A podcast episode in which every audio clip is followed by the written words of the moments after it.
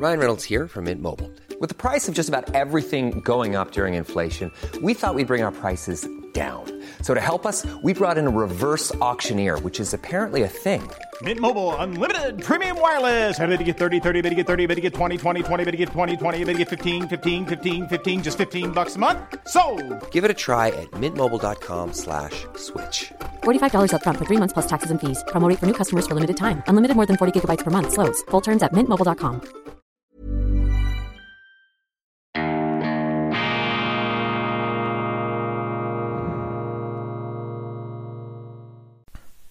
Grüezi miteinander. Einen wunderschönen guten Morgen, meine sehr verehrten Damen und Herren, liebe Freunde, vor allem in Deutschland und in Österreich. Ich begrüße Sie herzlichst zur internationalen Ausgabe von Weltwoche Daily, die andere Sicht.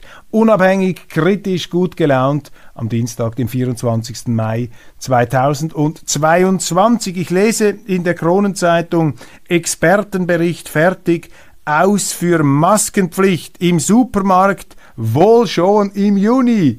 Wohl schon im Juni. Juhui, wir dürfen die Maske endlich ablegen auf Geheiß der Politik. Bereits im Juni, meine Damen und Herren, was heißt da bereits? Erst im Juni. Das ist ja fürchterlich, dass Ihnen Ihre Regierungen noch diese Masken aufzwingen. In Deutschland ist es zum Teil auch noch der Fall. Da kann ein gewisser Karl Lauterbach nicht loslassen. Er ist geradezu narzisstisch gekränkt, dass phasenweise der Krieg in der Ukraine das Covid-Virus aus den Schlagzeilen verdrängt hat und er twittert, was das Zeug hält, um die Spitzenposition in den Schlagzeilen wieder zu erringen. Und in Österreich äh, tut man sich ebenfalls schwer mit Loslassen. Der Staatsapparat lässt jetzt die Experten schreiben, um dem Ganzen einen wissenschaftlichen Anstrich zu vermitteln. Aber ich sage Ihnen, das hat nichts mit Wissenschaft oder sehr wenig mit Wissenschaft zu tun und sehr viel beziehungsweise alles mit Politik.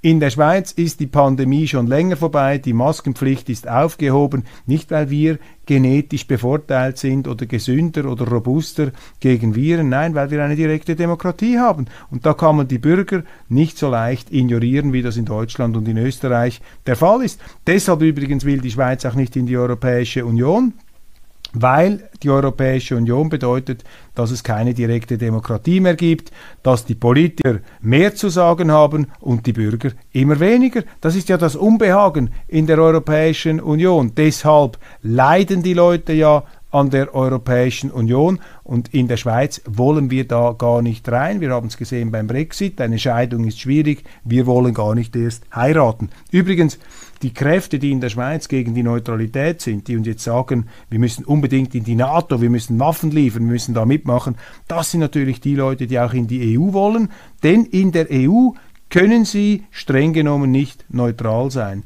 Gilt übrigens auch für Österreich. Ich weiß, Österreich ist auf dem Papier neutral, aber als EU-Staat können sie gar nicht neutral sein, weil die EU faktisch in Kriegszeiten auch eine Art Verteidigungs- Bündnis ist. Gut, man hat keine gemeinsame Armee, aber man trifft zum Beispiel gemeinsame Sanktionen, hat einen gemeinsamen Wirtschaftsraum, ist deshalb auch Partei im Wirtschaftskrieg. Einige Länder, viele Länder liefern auch Waffen, liefern Munition, der Gruppendruck ist enorm und da können sie nicht neutral sein. Also wer die Neutralität preisgibt in der Schweiz, ist schon mit einem halben Bein in der Europäischen Union.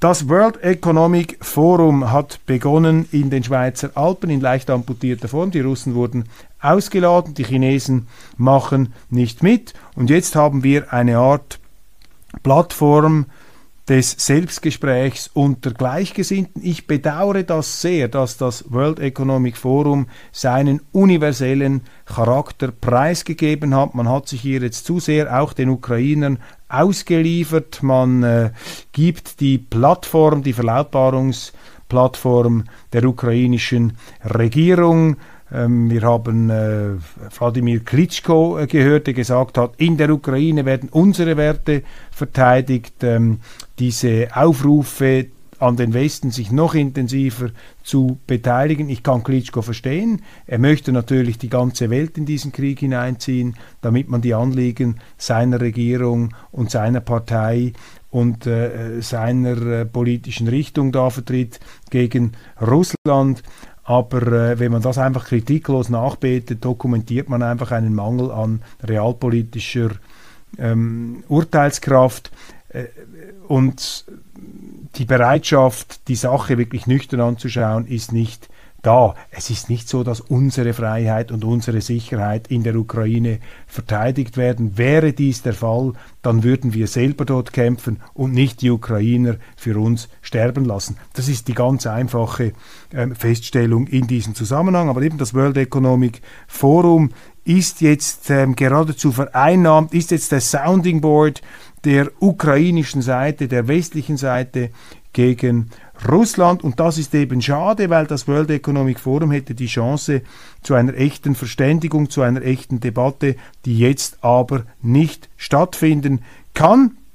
Aber stattfinden müsste, wenn ich in die USA blicke, wo zum Beispiel sogar die New York Times mittlerweile ganz massive Fragezeichen setzt hinter die Kriegsführung der Amerikaner. Die New York Times wirft der US-Regierung vor, sie habe keine Ziele, sie habe die Strategie sei komplett unklar, was man wolle, wolle man den Ukrainern helfen, wolle man Putin ersetzen, wolle man die Russen in die Knie zwingen, man sieht die Gefahren der Eskalation eines äh, nicht mehr enden wollenden Zermürbungskrieges.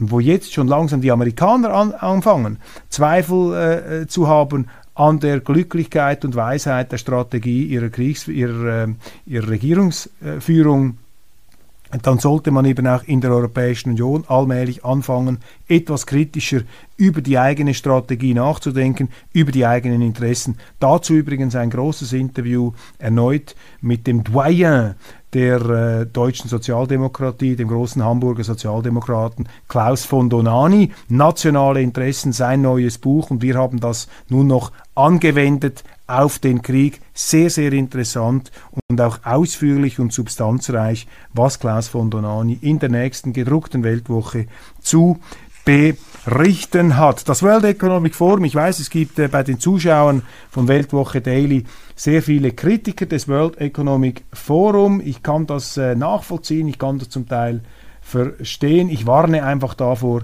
das World Economic Forum zu missverstehen. Das World Economic Forum ist als logistische Veranstaltung, auch als Netzwerkorganisation sehr, sehr beeindruckend aufgegleist worden von Klaus Schwab. Das kommt natürlich noch aus den 60er Jahren. Dahinter steht der Versuch, auch äh, Klaus Schwab hat in Amerika, in Harvard studiert, hier etwas amerikanische Managementphilosophie nach Europa zu tragen. Die Schwerpunkte waren ursprünglich Unternehmensführung, äh, Politik, äh, Wirtschafts-, äh, Unternehmensführung, Wirtschaft, Industrie, natürlich aber auch ähm, politische Fragen aber das Ganze wurde zusehends überwölbt von äh, der Agenda des Zeitgeists, von allen möglichen, auch äh, nicht unbedingt zu den Kernaufgaben eines Wirtschaftsforums gehörenden Themen. Da hat man sich einfach fast bis zur Unkenntlichkeit allem und jedem geöffnet. Und Sie kennen ja da meinen Spruch, wer für alles offen ist, ist am Ende auch nicht ganz dicht. Und diese Gefahr, die besteht natürlich ungeachtet dessen, ähm, sehr, sehr erfolgreich und auch beeindruckend, egal was man davon hält, wie es Klaus Schwab geschafft hat, dieses Netzwerkforum, diese Begegnungsstätte, auch diese, diesen, diesen Tempel, wenn man so will, der, der Weltelite, auch der selbsternannten Weltelite,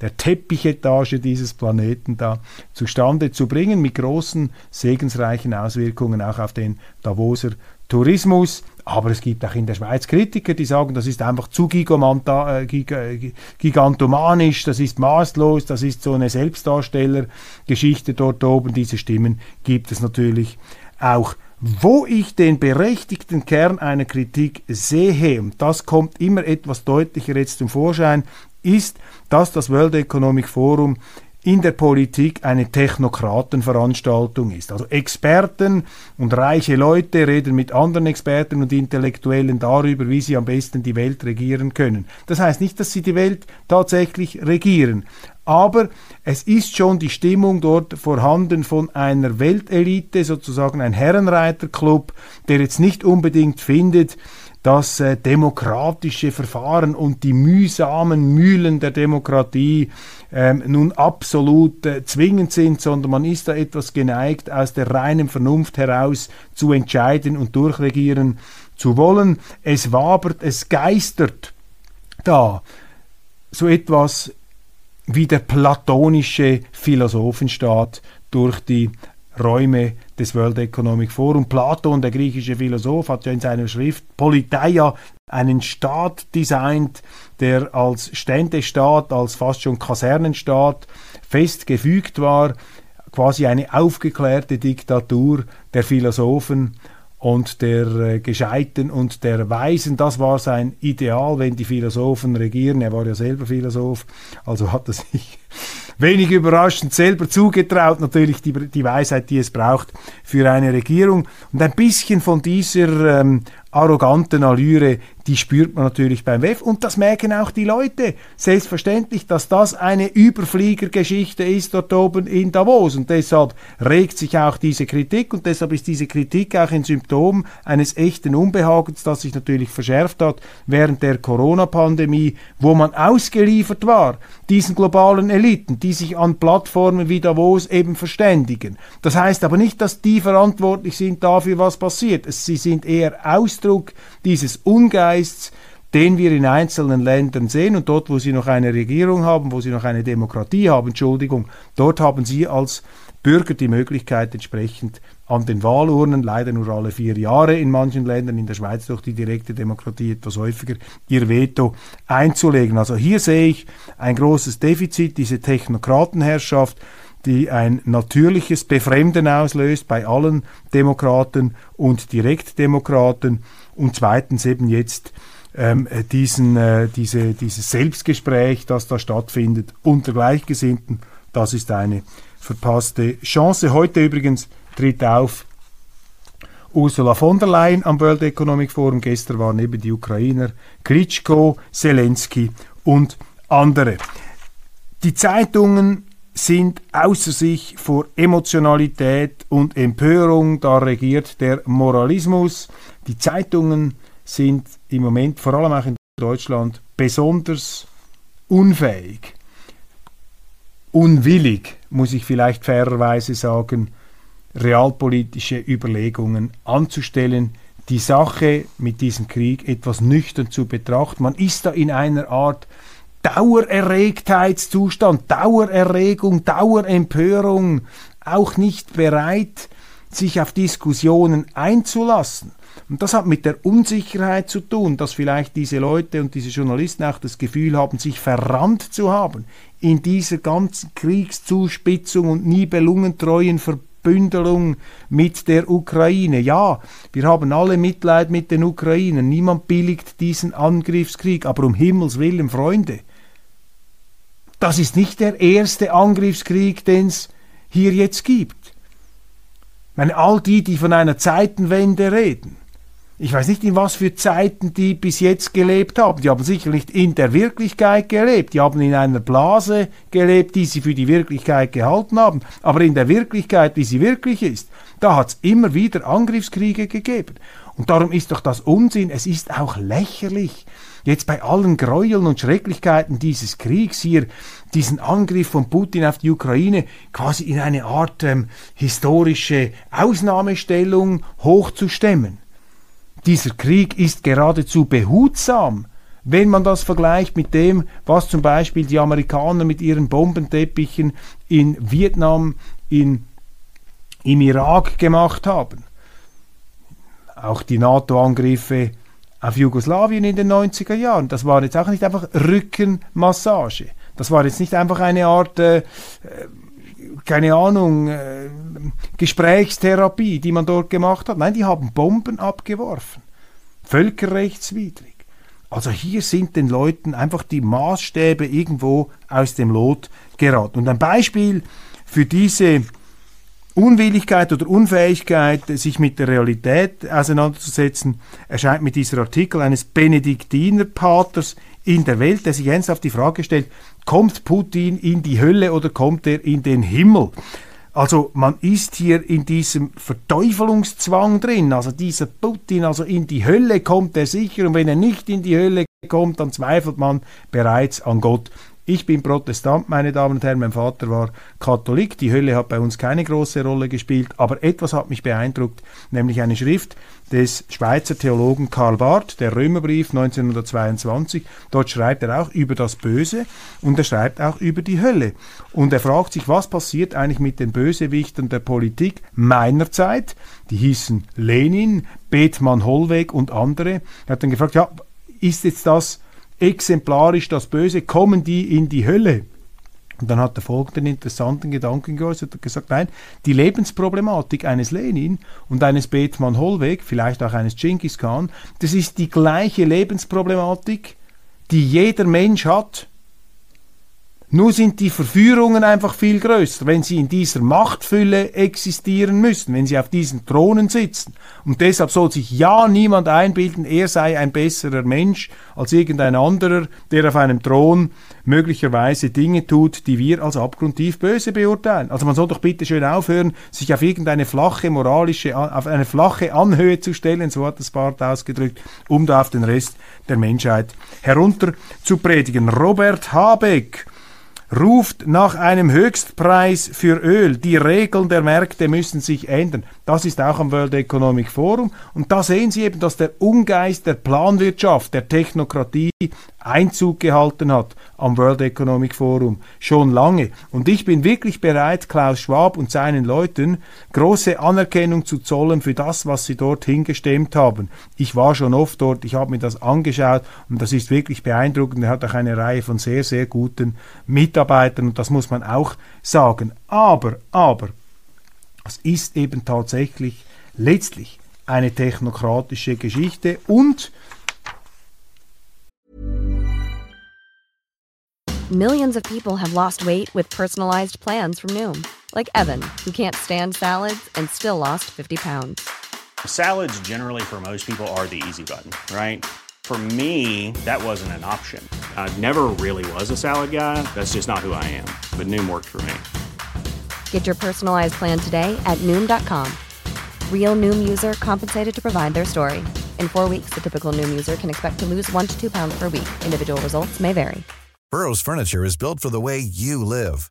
From ensuring easy assembly and disassembly to honoring highly requested new colors for their award-winning seating, they always have their customers in mind. Their modular seating is made out of durable materials to last and grow with you. And with Burrow, you always get fast, free shipping. Get up to 60% off during Burrow's Memorial Day sale at burrow.com slash ACAST. That's burrow.com slash ACAST. burrow.com slash ACAST.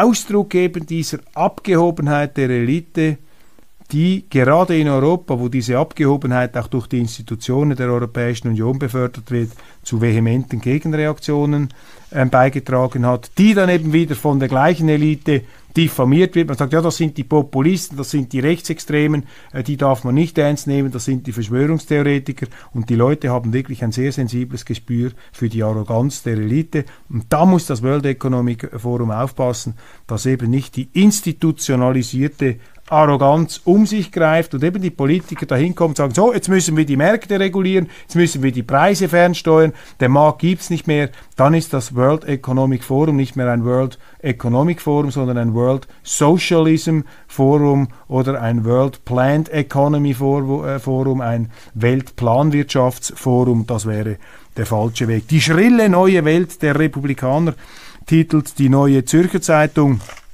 am Sonntag, ich konnte diesen Text noch nicht äh, herausgreifen, schon interessant, wie hier ein an sich bürgerliches Blatt auf die Republikaner einprügelt, weil sie nicht äh, den Lebensstil vertreten und verkörpern, den man als progressiver Zürcher Journalist äh, hier zu vertreten äh, glauben muss. Und ein Thema haben Sie da ganz speziell herausgeworfen, äh, herausgepickt, um die abgrundtiefe Fragwürdigkeit dieser Republikaner herauszustellen, nämlich keine Abtreibungen mehr, Ausrufezeichen. Übrigens schon falsch. Um das geht es gar nicht in den USA. Ähm, die Rede ist von diesem äh, durch Politico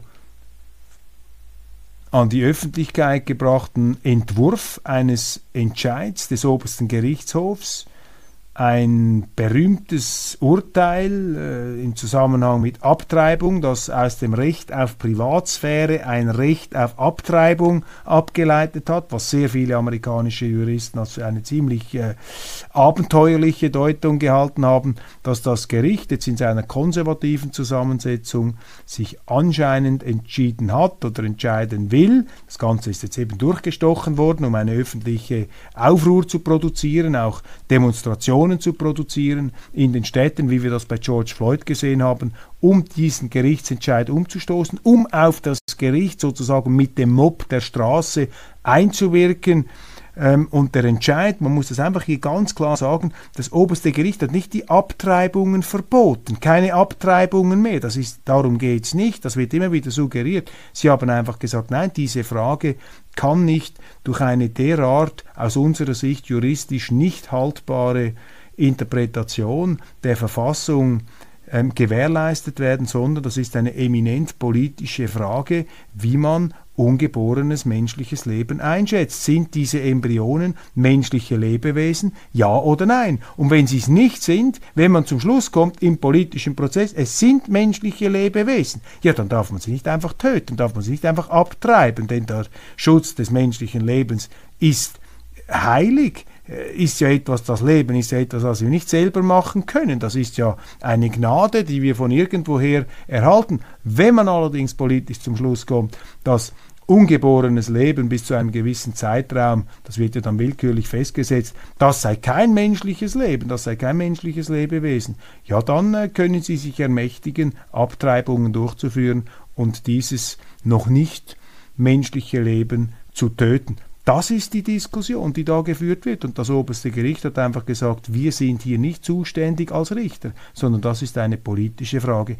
Und die soll bitte schön in den Mitgliedstaaten behandelt werden und entsprechend entschieden.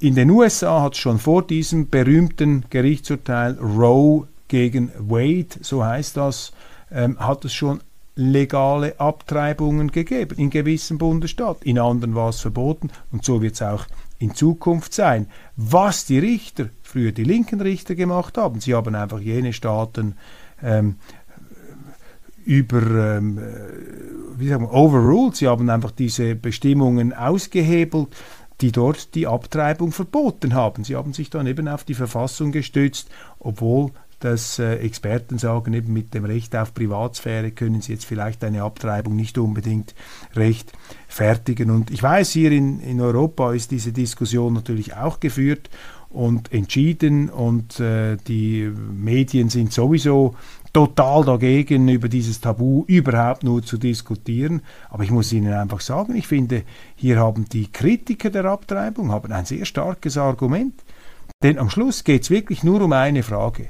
Sind diese Embryonen, sind das menschliche Lebewesen? Ja oder nein? Und wenn man Ja sagt zu dieser Frage, und als religiöser Mensch sagen sie sowieso ja, aber sie können auch als nicht religiöser Mensch, als liberaler Mensch sagen ja, als medizingläubiger Mensch. Sie können sagen, ja, da pulsiert ja schon etwas und sie sehen sie auch an den Familien, wenn sie Kinder diese Embryos sehen, diese kleinen äh, äh, Organismen, diese kleinen Lebewesen, sehen Sie im Ultraschall, dann entsteht schon, äh, das weiß jeder, der selber Kinder hat, eine gewisse Beziehung der Eltern zu diesem äh, werdenden Menschen und man bedauert es, wenn äh, während der Schwangerschaft etwas schief geht und die Frau so ein Embryo verliert, dann sind die Eltern traurig, weil man eben natürlich bereits Anteil nimmt an diesem werdenden menschlichen Leben, das aber den Lebensfunken in sich bereits trägt. Also es ist nicht so einfach, das einfach wegzuwischen und zu sagen, das ist kein menschliches Lebewesen. Und wenn es eines ist, ja, dann können Sie es einfach nicht so töten. Das geht nicht. Da können Sie es nicht einfach abtreiben dann heißt es immer, ja gut, das ist ja noch nicht bewusst und noch nicht, äh, das schläft noch oder hat noch nicht diese ausgeprägten kognitiven Fähigkeiten. Ja gut, das hat ein Baby auch nicht, wenn es auf die Welt kommt. Und demente ältere Menschen haben es auch nicht. Und jemand, der schläft, ist auch nicht bewusst, den darf man auch nicht umbringen. Und manchmal sagen sie, ja gut, aber eine Frau muss über ihren Körper selber bestimmen können und vielleicht hat sie das Kind ungewollt bekommen und sie kann das nicht aufziehen, sie hat das Geld nicht und äh, ihre Lebensperspektiven werden dadurch getrübt. Aber wenn Sie dieses Argument ernst nehmen, meine Damen und Herren, da könnten Sie genauso gut argumentieren. Und so hat das eben Andrew Clavin gemacht. Ich zitiere ihn hier im amerikanischen äh, Podcast Daily Wire, Andrew Clavin, ein sicherlich führender Intellektueller der amerikanischen konservativen Drehbuchautor und Buchautor. Und er hat gesagt, ja gut, also mit diesem Argument, dass sozusagen das Kind abgetrieben wird, weil dadurch die Lebensentfaltungsmöglichkeiten der Mutter, auch ihre materiellen Möglichkeiten überstrapaziert werden,